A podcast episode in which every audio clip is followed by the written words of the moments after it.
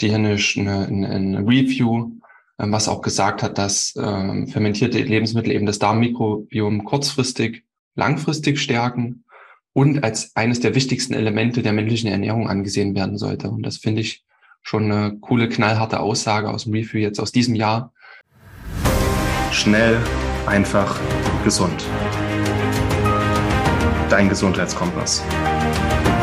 Wir zeigen dir, wie du schnell und einfach mehr Gesundheit in dein Leben bringst und endlich das Leben führst, das du verdienst.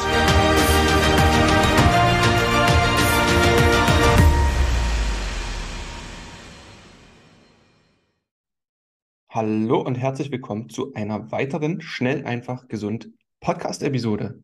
Schön, dass du dabei bist, schön, dass du eingeschaltet hast und ich freue mich auf eine kurze, knackige, gemeinsame Folge mit dir. Und zwar geht es um Fermente und speziell darum, wie wir sie immer traditionell genutzt haben und was auch neue, neue Studien sagen, wie Fermente, insbesondere Kombucha, wirken können.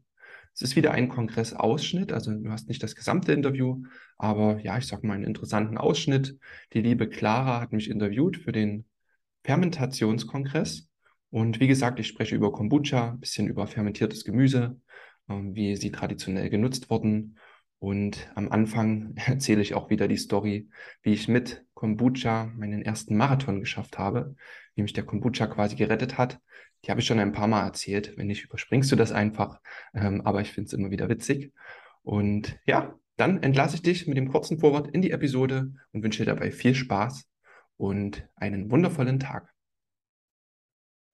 Ist denn Kombucha dann auch dein Lieblingsferment oder was ist, was fermentierst du so am liebsten? Tatsächlich Kombucha, ja. Ich habe so eine, so eine eigene Story mit meinem Kombucha. Ich kann da noch mal kurz ausschwärmen. Gerne. Letztes Jahr ähm, spontan zu einem Lauf gestartet. Das war ein 10-Kilometer-Lauf, den ich machen wollte für eine Firmenstaffel hier. Habe dann unterwegs spontan entschieden, ich könnte doch mal einen Marathon laufen, wollte ich schon immer mal machen.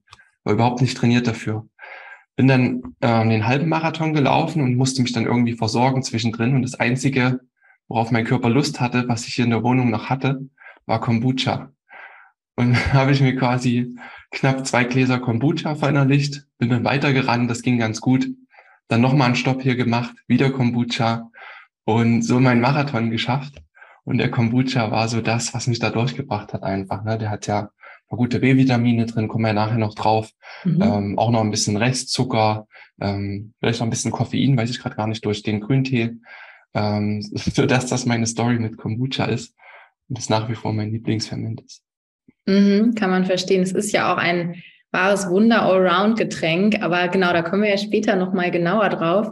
Ähm, vielleicht kannst du uns ja erstmal allgemein erzählen, was ist denn so die aktuelle Studienlage zu Fermenten? Ja, ich fand's, ähm, finde die Frage an sich eigentlich verrückt. Also warum müssen wir dazu Studien äh, analysieren und anschauen? Weil wir Menschen wollen immer alles verstehbar und nachweisbar machen und verlassen uns zu wenig auf Tradition. Also die eigentliche Hauptstudie, der eigentliche Hauptgrund, warum Fermente gesund ist, ist, dass es schon ewig Teil unserer Kulturen ist. Ne? Ähm, also in Korea nutzt man Kimchi, in, in Japan äh, oder in Asien allgemein macht man auf alles mögliche Sojasauce oder Miso. Die Afrikaner, die haben fermentierten Hirsebrei, wir haben hier unsere Sauerkraut. Ähm, ist schon immer Teil der Kultur, der äh, Lebensmittel haltbar zu machen, äh, besser verträglich zu machen. Und das steht an, an sich schon allein für sich. Und jetzt, was jetzt aktuell man sehr, sehr intensiv sieht, dass viele Studien dazu entstanden sind, es werden immer mehr.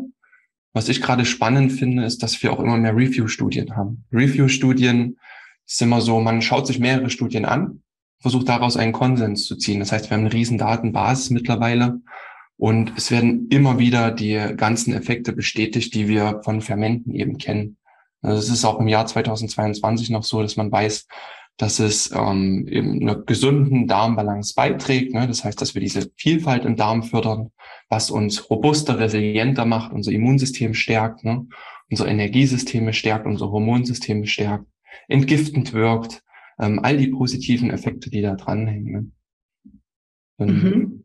Ja, da sagst du auf jeden Fall was Wahres, dass es auch wichtig ist, dass man natürlich zum einen äh, die Studien sich anschaut, weil, na klar, ähm, es ist auch irgendwie gut, wenn man etwas hat, was wirklich auch Hand und Fuß hat im Sinne der mhm. Wissenschaft. Aber auf der anderen Seite natürlich, ähm, es ist schon, sind Fermente schon ewig Teil unserer, unserer Kulturen leider ja. zwischenzeitlich verloren gegangen. Und ja, ähm, ich sage immer, the proof is in the pudding. Also die meisten Leute, ähm, wie auch du zum Beispiel, ähm, die spüren das dann auch relativ schnell. Ne? Also man kann ja die, den Effekt von Fermenten auch relativ schnell spüren. Und da darf man ja dann auch mal sich auf seinen Körper verlassen und muss nicht immer noch zusätzlich nach Studien suchen, um da irgendwie noch zusätzlichen äh, Proof zu bekommen. Ja, ja, es ist der Mix am Ende. Ne? Es ist immer genau. schön, irgendwo einzutauchen und so der kleine Forscher zu sein. Das machen wir, denke ich, alle gern.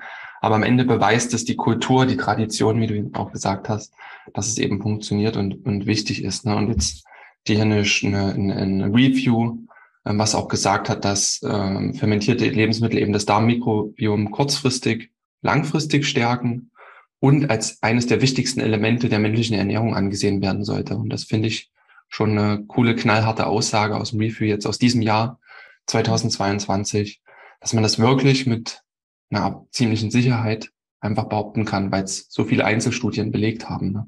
Mhm. Ja, absolut. Ähm, dann gibt es natürlich zusätzlich, du hast es eben schon erwähnt, das Darmmikrobiom, fermentierte Lebensmittel wirken probiotisch. Dann gibt es zusätzlich natürlich auch die Option, Probiotika-Kapseln zu nehmen. Was ist denn da so der Hauptunterschied zwischen fermentierten Lebensmitteln und jetzt den Probiotika-Kapseln? Probiotika-Kapseln sind immer sehr, ich sag mal, standardisiert. Da weiß man, was drin ist. Da hast du eine Zutatenliste, das steht hinten drauf. Ähm, wie viel, sind mal in Millionen ungefähr angegeben, wie viel Millionen Bakterienstämme hast du da drin von verschiedenen Bakterien.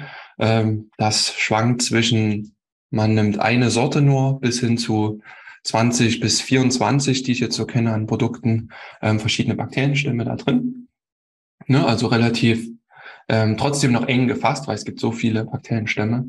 Und bei den Fermenten, man sagt ja oft auch so wilde Fermente, ähm, da entsteht viel nicht zufällig, aber es ist einfach eine höhere Variabilität drin, was an so einem Ferment entsteht. Ne? Wenn du ein Sauerkraut im Frühjahr machst, hat das eine andere Zusammensetzung, als wenn du ein Sauerkraut im Herbst machst, je nachdem, welche Wachstumsphase quasi das Ausgangsmaterial der Kohl hatte, auf welchem Boden der gewachsen ist, ne? weil das der Starter äh, für ein Sauerkraut oder für ein Weißkohl ist ja das, die Bakterien, die da schon drauf sind, die ähm, quasi schon durch den Humus rangekommen sind, äh, die, die auch durch unsere Hände da rangekommen sind. Und das kann jedes Mal anders ausfallen. Deswegen sind so Fermente nochmal vielfältiger und diverser jetzt äh, meiner Ansicht nach, ähm, weil wir eben auch so verschiedene Sachen nutzen können. Mhm. Du hast es jetzt ja eben schon erwähnt. Ähm, wo jetzt quasi bei dem fermentierten Gemüse die Bakterien herkommen. Also tatsächlich ähm, schon aus der Erde, wo sie wachsen. Genau, ja, ja, hauptsächlich Erde, der Humus, ähm, da passiert ja viel, unsere Erde ist ja lebendig, da ist viel dran und das ist schlussendlich auch an den Blättern der Pflanzen, wächst ja aus dem Boden heraus, nimmt das auf. Und ähm, ja, da, da ist wirklich viel dran. Deswegen sind Wildkräuter auch immer noch so beliebt und, und gut, weil da ja schon viel natürliche ähm, Bakterien dran sind. Und je industrialisierter, je gespritzter irgendwas wird, umso weniger haben wir natürlich auch dann diese wertvollen, vielfältigen Bakterienkulturen drauf, die so ein Lebensmittel dann ausmacht. Ne? Mhm. Das heißt, wenn du jetzt einen Kohl im Supermarkt kaufst auf konventioneller Haltung, der vielleicht gespritzt wurde, dann noch mit UV-Licht bestrahlt wurde, ähm, das ist sehr, sehr häufig für Supermarktprodukte, um einfach die Bakterien wegzunehmen. Ähm, dann ist da nicht mehr viel dran. Und es kann unter Umständen oder wird die Fermentation beeinflussen. Das heißt, etwas Natürlicheres aus dem eigenen Garten oder vom Biomarkt, ähm, am besten vom Hofladen hier, dann hast du die größte Wahrscheinlichkeit für ein gutes Endprodukt dann. Hm. Ja, auf jeden Fall auch wichtiger Hinweis. Ähm, ja, vielleicht kannst du ja einmal kurz uns erzählen, warum sind denn eigentlich fermentierte Gemüse so gut für uns? Ja, das ist hauptsächlich tatsächlich die Bakterienvielfalt. Also wir alle wissen ja, dass unser Darmmikrobiom riesig ist. Viele Millionen, Milliarden Bakterienstämme. Ähm, korrigiere mich, ich glaube knapp, knapp zwei Kilogramm Darmbakterien mhm, tragen genau. wir in uns. Immer so eine mhm. Maßzahl, je nachdem, wie groß und schwer man auch ist. Genau. Ähm, und wir brauchen das einfach. Stellen, das Darmmikrobiom stellt verschiedene Bestandteile für uns her, zum Beispiel Serotonin, unser Glückshormon, ähm, Vitamine wie Vitamin K2. Das alles passiert irgendwie in unserem Darm. Und unser Immunsystem, das ist, denke ich, auch immer das Wichtigste, ist enorm von unserem Darmmikrobiom abhängig. Einerseits, weil es eine Art Schutzschicht ist, weil das Darmmikrobiom ist ja eine Art Vorfilter. Wenn krankhafte Bakterien reinkommen, können die guten Bakterien auch die ähm, ein Stück weit runter reduzieren oder auch zerstören, bekämpfen, verarbeiten. Ne? Und ähm, wenn nicht, können immer noch weitere Schichten in unserer Darmbarriere greifen. Ne? Wir haben noch physische Schichten, wir haben noch ein darmeigenes Immunsystem. Und das Mikrobiom, die Darmfermente, äh, Darmbakterien reihen sich in, ja, in ein komplexes System unseres Körpers ein. Ne? Vielen Dank, dass du dabei warst. Hole dir unter www.schnelleinfachgesund.de slash newsletter noch mehr Gesundheitstipps zu dir nach Hause. Dir hat die Folge gefallen?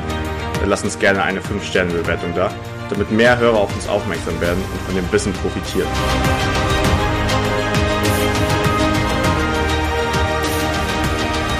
Wir wünschen dir eine gesunde Woche. Dein SEG-Team.